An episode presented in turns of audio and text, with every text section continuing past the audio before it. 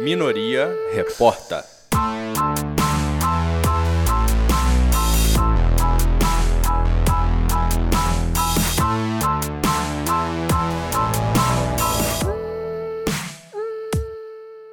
Então seja bem-vindo, seja bem-vinda, ou como diz o Leandro, seja bem-vinde ao 16º Minoria Reporta, que é o podcast da liderança da minoria.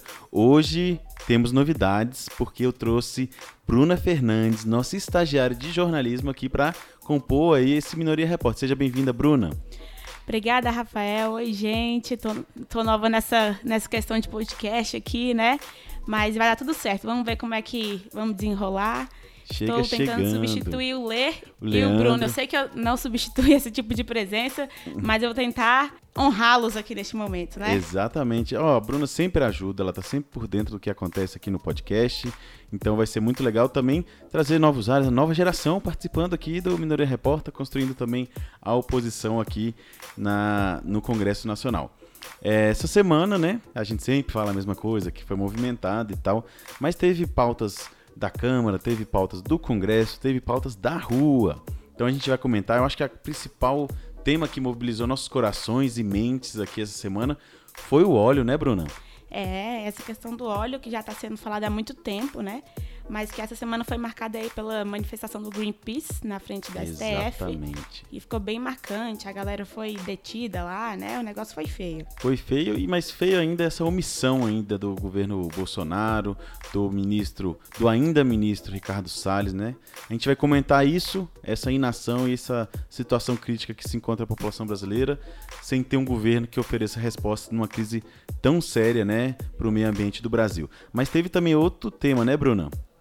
É sobre a novela do PSL. Gente, um novo capítulo aí essa semana. Semana passada a gente falou muito no Minoria Repórter sobre como foi né, essa briga de delegado Valdir com o Eduardo Bolsonaro, com o próprio Bolsonaro, o Bivar. Foi uma confusão que foi difícil se orientar. Não sei como é que vocês avaliaram o último Minoria Repórter, mas foi confuso, né? É um troca-troca, né? De líder, uma briga aqui, uma oposição ali. um Mil negócio- listas, mil listas atropelando a gente. E é isso. Tem gente que acha que já teve desfecho essa semana. A gente acha que talvez não, porque essa família é muito unida, mas também é muito. Como é que é a música? Essa família é muito, unida. Exatamente. O melhor a gente cantando. né? Exatamente, canto bem mal. Mas vamos lá. É, a gente vai falar um pouco mais sobre como isso afetou aqui um pouco a dinâmica do Congresso e da salinha aqui do lado, porque não sei se vocês sabem, aqui a liderança do PSL no- na Câmara fica aqui do lado da liderança da minoria. Exatamente. Então afetou aqui diretamente o nosso trabalho. Teve outro tema que foi a o Senado, né? Aprovou a reforma da Previdência. É, né? Houve a votação nessa quarta-feira? Foi na terça? É, terminou na quarta, começou na terça. Os destaques mesmo terminaram só na quarta. É, que decidiu, então, que a reforma foi aprovada de vez, né? Exatamente. A população, assim, por mais que lutou, a liderança da, da oposição e da minoria também esteve à frente nesse tempo para lutar contra a, a reforma da Previdência, mas infelizmente não tivemos forças para Exatamente. deixar que isso acontecesse. É, né, a gente Rafael? barrou várias coisas, né, como a capitalização. A gente vai comentar um pouco isso, também tentar conversar com a Janeiro Fegali sobre esse tema. Mas é isso. Fique de olho, acompanhe e curta o Minoria Reporta. E agora vamos entrar nas rapidinhas. A primeira pauta que a gente vai comentar é sobre a CPMI das fake news, que é uma comissão mista que rola entre Senado e Câmara, né, Rafael? Explica pra gente aí como é que rolou. Exato. Primeiro que é isso, né? É uma comissão muito interessante, porque envolve personagens daqui, do- da Câmara e também do Senado. É, era uma sessão bem intensa, como sempre tem sido, a gente já comentou aqui no Minoria Repórter várias vezes sobre isso.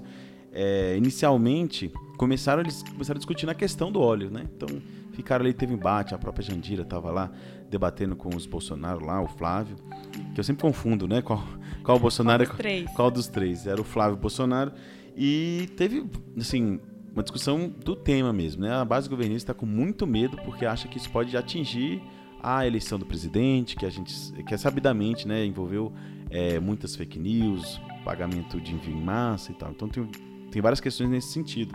Mas nessa sessão foi especial porque teve o aprovou-se, né, o requerimento de várias convocações. Adivinhe, Eita. adivinhe quem vai vir falar na, Quem, CP, quem, quem? na CPMI. Vai vir a Glaze Hoffman, O Drauzio Varela, que também é alvo de várias fake news Olha aí, que legal. é o empresário Luciano Hang, que é o velho da van, porque não consigo chamar de outro Velho da van. Velho da van. E vários outros é, que estavam envolvidos aí como. São arrolados como os militantes virtuais da milícia virtual do Bolsonaro. Então, foi mais uma derrota do governo. é, esses convites, essas convocações.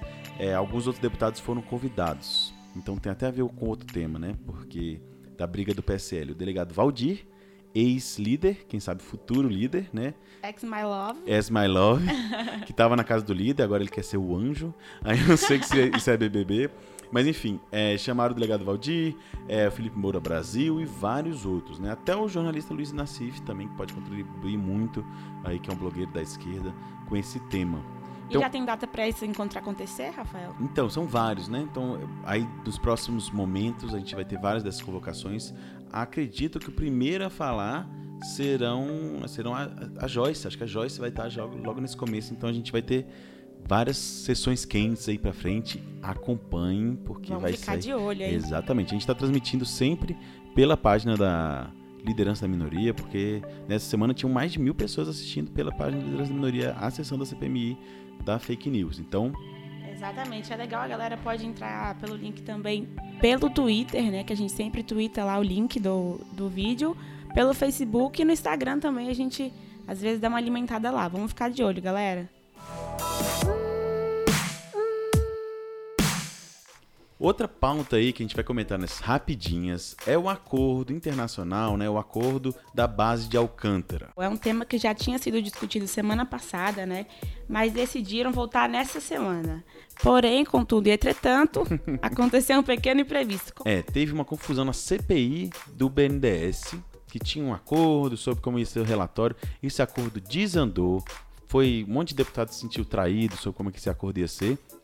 Resultado: o acordo que tinha sido feito para a votação do, do- da base de Alcântara meio que não perdurou. Então, a votação que ia ser mais rápido, que já tinha um certo acordo, foi é, rompido, né? Então, teve obstrução, teve muita confusão, mas no final das contas, se aprovou o acordo e foi isso que aconteceu.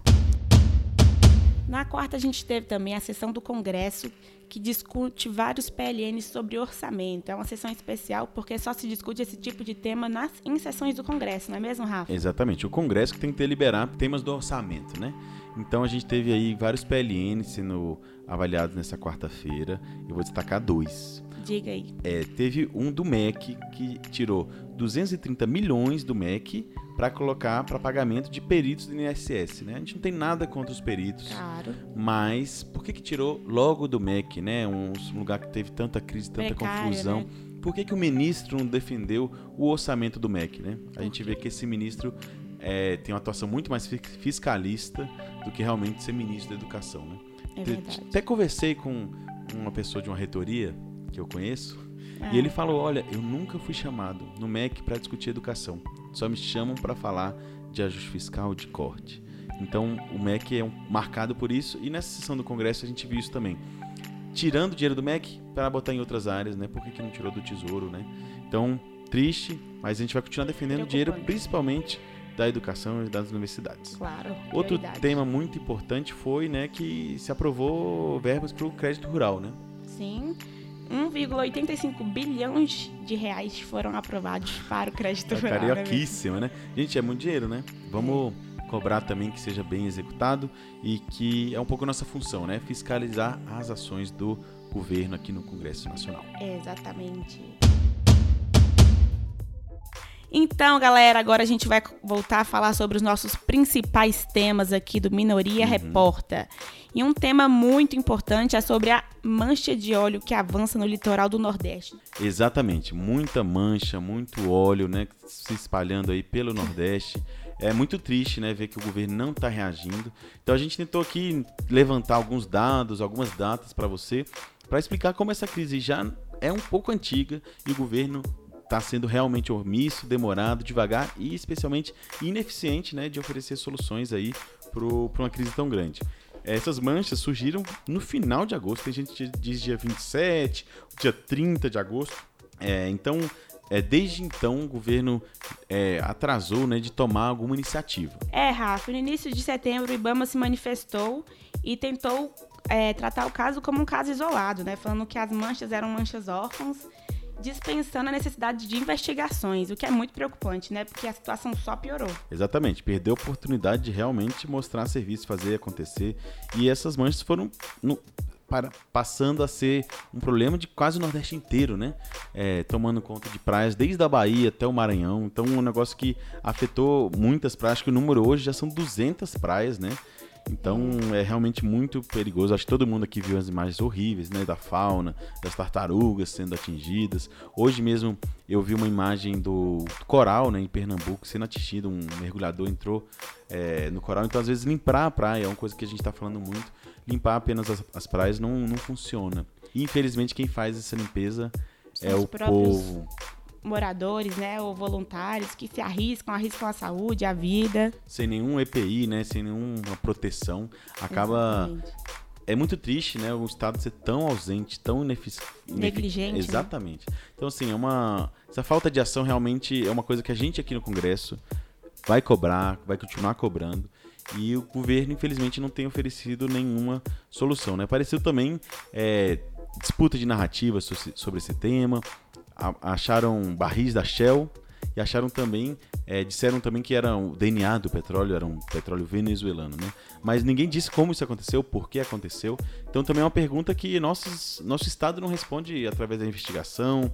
Parece que eles estão até querendo oferecer uma resposta mais no sentido da fake news do que realmente uma satisfação para a população, né? É, são muitas suposições levantadas, mas nada certo. E é importante lembrar também, Rafa, que além da fauna e flora que é prejudicada nesse momento, a população, uhum. né? Muita gente ali vive da pesca, pesca artesanal, e eles se sentem profundamente prejudicados por, essa, por esse derramamento de óleo.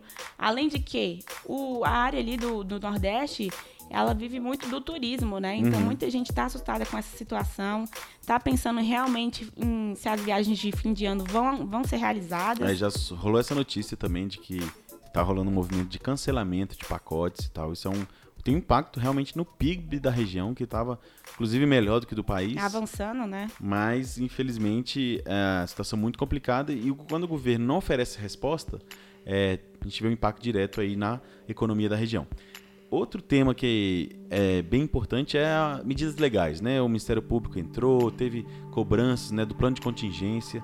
Saiu a notícia de que o governo tinha destruído é, o comitê que cuidava desse assunto, né, de derramamento de óleo, que fazia prevenção, que tinha um, um plano então isso mostra que a destruição de políticas ambientais tem impacto direto em acidentes, né? Tem quando a gente não consegue dar resposta em tempo mais rápido, né? Porque você imagina, né? Você, algumas universidades fizeram até esse estudo também, né? Esse óleo pode ter sido liberado, né? Em junho, em julho. Há muito tempo. Há né? muito tempo ele foi chegar só mais, mais para agosto nas nossas praias. Mas se tivesse um plano de contingência, um controle, se a Maria fosse mais atuante, mais eficiente, talvez a gente tivesse conseguido prevenir ou controlar alguma coisa, ou estancar algum vazamento. Então a gente não, não tem nem elementos. E se fosse só a gente aqui, né? Mas assim, a, a população, a gente teve também, eu vou já adiantar isso também, eu, eu mesmo pude participar de uma comissão, né, uma audiência pública na Comissão de Minas e Energia, onde tinha lá várias entidades governamentais, como a Marinha, a ANP, que é a, a Agência Nacional de Petróleo, a própria Petrobras. E lá ficou muito claro que eles não sabem o que está acontecendo, eles não sabem atuar nesse tipo de situação, e eles estão mais preocupados em jogar essa culpa para alguém, né? Então eles não estão ocupando o papel que o Estado teria que ter em situações como essa, né? A gente tem a Marinha, a gente tem o IBAMA justamente para atuar nesse tipo de situação, né? E quando eles falham tão miseravelmente, tão miseravelmente, a gente sente realmente sem saída, né? Será é. que só resta ao povo reagir carregando os olhos com as mãos? Isso é realmente muito triste, né, é Bruno? É triste demais, Rafael. O ministro Salles, que é o responsável por acionar esse plano, demorou 40 dias uhum. para acionar o plano e enquanto isso o óleo se alastrava pelo litoral, né, Rafael? É, e é, e é uma ação que demandava uma atitude mais enérgica do governo, uma investigação mais séria e não fake news, né? O Ricardo Salles realmente se mostrou aí um ministro bem incapacitado, bem baixaria mesmo, né? O negócio essa... dele é discutir em rede social. Né? Exatamente. Né? Ele começou essa discussão com o Greenpeace, né? Tentando falar que o Greenpeace devia estar nas praias limpando. E se fosse qualquer pessoa falando isso, seria um absurdo. Mas ele, como ministro, cobrando isso, cobrando eles o trabalho que deveria ser feito por ele, pelo ministério dele, é uma vergonha o ministério é. ser comandado por um cara como ele. Com certeza, é uma batata quente. É os, os líderes passando batata para os outros que não tem nada a ver com isso. Inclusive, o ministro soltou caluniosamente uma, uma afirmação aí que os, o Greenpeace seria um possível acusado de ter derramado esse óleo, né? É, de ter... uma baixaria, velho. Não, aí, baixaria total. Isso aí foi muito, muito feio. Feio de ver, sério. Botou uma foto, tentou inferir o negócio, foi realmente baixaria. Mas essa baixaria aconteceu depois de uma, um dia bem intenso aqui na Câmara também, que eu também pude participar, que eu tô super interessado nesse tema, que foi o teve uma manifestação do Greenpeace em frente ao Palácio do Planalto, logo de manhã cedo. Tava chegando, falei, não, vou, vou lá. E consegui, a gente fez um live também, a gente fez uma transmissão ao vivo para a página da liderança da minoria, que a gente mostrou essa manifestação que vou te falar, é, eu achei muito necessária, genial, muito né? urgente, genial, porque demonstrou, trouxe para frente do Planalto que o governo quer jogar para longe, que ah, é problema lá do Nordeste, ó. foi até uma declaração do próprio Bolsonaro, né? Ah, isso não é problema nosso, não, é não foi a gente que derramou, então. Como assim não, né? Está acontecendo no nosso nosso país, não é um problema nosso. Só Exatamente. porque o acusado talvez não seja brasileiro, Quer dizer que ele não tem que se preocupar? Exatamente. Parece que ele não é presidente, né? Ele se comporta como se fosse não. só um troll de redes sociais. Sem contar que durante a crise ele não estava no Brasil. Exatamente. Estava do outro lado do mundo, foi vestir uma fantasia lá no Japão com as medalhas que ele mesmo deu para ele. Mas assim, é, é, foi muito doida essa manifestação, né? Porque eles derramaram lá uma espécie de óleo preto é, ali em frente. Então, assim, o contraste né, do, do óleo, dos barris, também um pouco de é, madeira queimada. Sobre a Amazônia, né? É, também fazendo essa alusão à ausência do Estado em relação à Amazônia. E esse contraste com o Planalto, no fundo. Então foi uma manifestação de muito forte, né, do ponto de vista da imagem, né. O fato negativo é que os manifestantes do Greenpeace, né, foram detidos após o protesto na esplanada, né. Então, exatamente, Rafael, eles foram acusados de eles foram acusados de eu não entendi direito, não, essa denúncia. Disseram que ele tinha, eles tinham poluído ali, né? Poluído vias públicas, não é Poluído isso? vias públicas. O mais interessante é que na hora que tava essa conversa com o policial, estava perto, ele tava falando a receita do, do suposto óleo, que era feito de uma mistura de tapioca com pigmentos naturais. Eu quase perguntei, tem glúten, tem lactose? posso, posso... posso passar no cabelo aqui? Então, assim, foi um, foi um ato muito interessante, mas infelizmente, né, é, a polícia, Acabou desse jeito, né? É, a polícia reagiu com autoritarismo. Mas é isso. Mais tarde teve um pronunciamento do ministro que também tentou é, jogar dúvida, quando o trabalho dele devia ser o contrário, né? Trazer respostas. É, ele baixou muito o nível com esse episódio também do barco do Greenpeace. A gente vai continuar acompanhando. A gente teve várias declarações sobre esse assunto. A gente vai escutar a deputada Jandira Fegali, que fez um pronunciamento sobre isso. Vamos lá. Há-se total capacidade técnica, tecnológica de identificação por satélite e de ação com planos de contingência, de ações que já poderiam estar sendo exercitadas se o governo de fato fosse apto, competente, comprometido e de fato é, corajoso no sentido de assumir a, o seu papel. O governo é não só omisso, o governo é incompetente é inepto, é inapto. Esse ministro não podia mais ser ministro do meio ambiente desse país. Aliás, já tem muitas denúncias dele em São Paulo que se repetem nesse momento. Toda a política de construção da política ambiental, de fiscalização, foi completamente impossibilitada de ser exercida porque os órgãos foram desmontados, até as infrações diminuíram e toda a fiscalização foi desmontada. O que há hoje são muitos voluntários, são prefeituras e governos tentando salvar, mas não tem recursos humanos e financeiros suficientes para que isso aconteça. Então é um crime o que ocorre de omissão e de incompetência do que ocorre hoje no Brasil e que nós precisamos é cobrar isso juridicamente, politicamente é, deste governo e fazer com que de fato as coisas ocorram. Então, Rafael, um tema que estava sendo tratado desde a semana passada também, essa guerra entre os líderes do PSL, né, que virou uma novela. Novela. Entre guerra de lista entre o Valdir, entre o Bolsonaro. Oh, O Eduardo Bolsonaro. Eduardo. Eu também confundo todos eles. eles. são tantos, né? São tantos. Pois é, o delegado Valdir, que era o líder, né, foi desafiado, e eles ficaram nessa disputa aí de listas, quem tinha mais assinaturas e tal. A gente comentou isso bem no último podcast da Liderança da Minoria. Se você tiver com dúvida, curiosidade, vai lá escutar. Mas tem, essa semana a gente teve um pouco de desfecho, mas que não é tão desfecho assim. O delegado Valdir disse que agora o Eduardo Renunciou à liderança? é, né? não, o Eduardo agora é o líder, eu vou me submeter e tal. Mas a gente sabe que é bem complicado, porque ainda tem uma, uma ala bivarista que ainda discorda do presidente, discorda do Eduardo Bolsonaro, e parece que vai ter confusão. Eles pediram investigação das contas, é, teve uma confusão se suspende ou não alguns deputados, então isso ainda vai continuar acontecendo, a gente vai continuar acompanhando. E teve uma cena muito esquisita logo na semana de estreia desse novo líder, que é o filhote, o Eduardo Bolsonaro. Esse vídeo viralizou aí na internet, né, Rafael? Uhum. O nosso queridíssimo Sei, o meu não. Dudu Bolsonaro saiu correndo pela- pelos corredores da Câmara dos Deputados, fugindo de quem? Fugindo da população, dos jornalistas, foi mó, como a gente já falou algumas vezes, barata voa. Isso aconteceu exatamente do lado da nossa sala, né? A gente, eu saio aqui, encontro ele três, quatro vezes por dia. Inclusive, eu vou cobrar esse adicional de salubridade, né? Por ter que lidar com um tipo tão odioso, né? Mas é isso. E tem essa cena, esse vídeo horrível, né? Dele fugindo, literalmente correndo dos Da imprensa, da né? imprensa, de A imprensa, perguntas e senhora, senhora, e ele nem Senhora, aí. ele nem aí.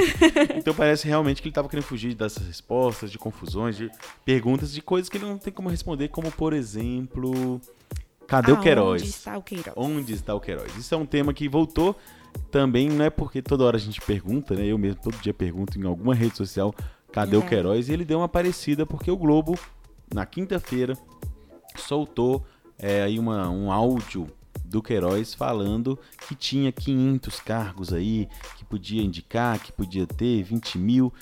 É mesmo, e o Queiroz que está sendo investigado aí pelo esquema de rachadinha, que é o quê, gente? Nada mais, nada menos do que ficar com parte do salário dos assessores. Exatamente. Ele ficava com parte da grana, operava o esquema do Bolsonaro, dizem as acusações, né? E que essa semana, é, ou foi semana passada, não lembro, foi o Gilmar falou que vai suspender essas investigações e tal, então tá parado, graças ao Gilmar. Mas é isso, a gente vai investigar, a gente não vai deixar, a gente vai continuar seguindo, perguntando Cadê o Queiroz? onde está o Queiroz. É, o áudio mostrou que o que a gente já tinha várias provas, as provas do COAF e tal, acontecem também nos grupos de WhatsApp. Vale lembrar também que essa liderança do Eduardo Bolsonaro, Rafael, foi um desfecho para a indicação dele à Embaixada dos Estados Unidos, não é mesmo? Eles estavam com a pedra no sapato, né? É, não deixa de ser uma saída honrosa Uhum. para essa indicação que foi indicado, mas não foi indicado, estava ali com, a- com as cartas na manga, não é Mas mesmo? não tinha voto, não tinha voto, e aí eles agora conseguiram sair honrosa. Pelo menos por enquanto, o Bolsonaro disse que ele não vai ser embaixador, indicou outro, que era o interino, né, o Foster. Mas é uma saída honrosa. O Bolsonaro não tinha voto, ia ser derrotado no Senado, na comissão do Senado. Ia então, ser uma vergonha. ia ser uma vergonha, não deixa de ser uma saída rosa. Vamos ver se ele vai sair bem. E eu acho que ele vai sair mal. Então esse foi o Minoria Repórter 16º. E semana aí movimentada, teve outras questões que a gente não comentou aqui, né, Bruna? É, muita coisa aconteceu, Rafa. A gente passa assim rapidamente pra Uhum. galera, né? Mas acaba que a gente não consegue aprofundar em todos os temas. É, teve a- o julgamento no STF, que ainda não foi finalizado, da prisão em segunda instância, né? É, no momento tá 3 a 2 A gente vai continuar acompanhando porque pode afetar milhões de presos, Inclusive, o presidente Lula. Tem também uma discussão constitucional, né? Eles estão tentando interpretar a Constituição uma coisa bem objetiva, né? Se pode ter uma prisão antes do trânsito em julgado, como diz a Constituição e como reforça o CPP. Então, a gente vai acompanhar essas questões e as outras questões também do óleo que vão se arrastar aí durante essa semana. A gente vai continuar cobrando, continuar lutando para que esse governo se tome prumo, porque a gente é da oposição. Exatamente, a gente traz as novidades no próximo Minoria Repórter. Rafael, muito obrigado pela sua companhia aqui hoje, pela oportunidade. Espero vir outras vezes a este podcast tão querido.